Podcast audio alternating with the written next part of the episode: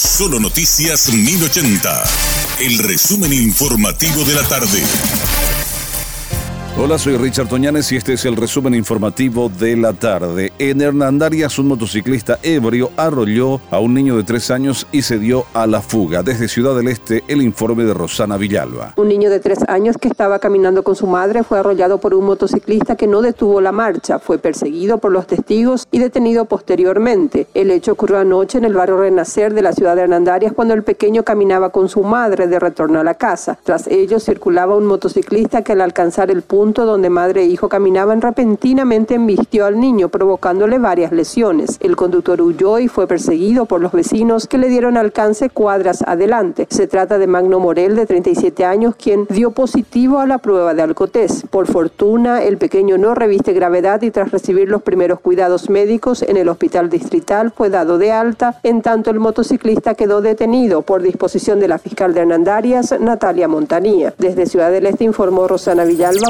Y en conversación con Radio Monumental, Oscar Stark, director financiero del Ministerio de Educación, habló sobre el estado en que se encuentran las escuelas de nuestro país y dijo que para poner a punto todos los edificios se necesita de 410 millones de dólares. En los últimos años se invirtió bastante, sobre todo con recursos del FEI, y se intervino, o sea, se construyeron o repararon más de 1.250 aulas más o menos, pero las necesidades son muchísimo mayores que esa, ¿verdad? O sea, según un análisis que se hizo y, y un trabajo también que estamos haciendo con el Banco Mundial, necesitamos 410 millones de dólares solamente para reparar las aulas o los complejos eh, edilicios, digamos, del Ministerio de Educación. O sea, sin necesidad de, construir comedores o muchas instalaciones nuevas que también son necesarias porque crece la matrícula, sobre todo en, algunos niveles, ¿verdad? Pero solamente para reparar y poner en condiciones la institución educativa, las aulas, los sanitarios, que son los que demandan más recursos, 410 eh, millones de dólares, ¿verdad?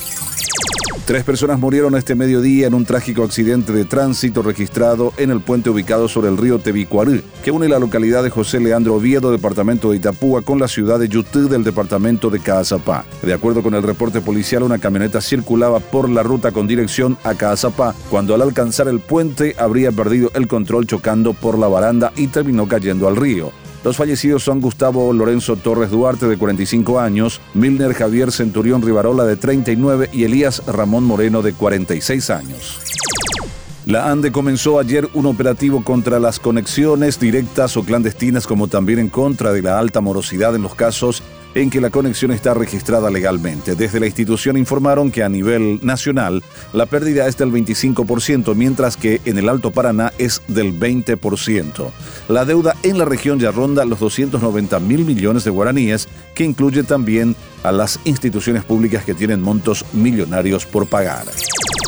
Desde el CENEPA informaron que para esta semana prevén continuar con las intervenciones en viviendas de Asunción y el Departamento Central en el marco de la lucha contra las arbovirosis y ante el aumento de pacientes con dengue y chikungunya. La institución detalló que los trabajos se basan en bloqueos físicos y químicos en barrios de la capital y de los distritos de Areguá, Villa Elisa, Pané, Fernando de la Mora, Capiatá, San Lorenzo, Lambaré, Mariano Roque Alonso, Ñembuí, Limpio, Itaúguá, Luque y Guarambaré, dando a conocer un cronograma que abarca hasta este jueves 9 de febrero. Este fue nuestro resumen informativo, te esperamos en una próxima entrega. La información del día aquí, en Solo Noticias 1080.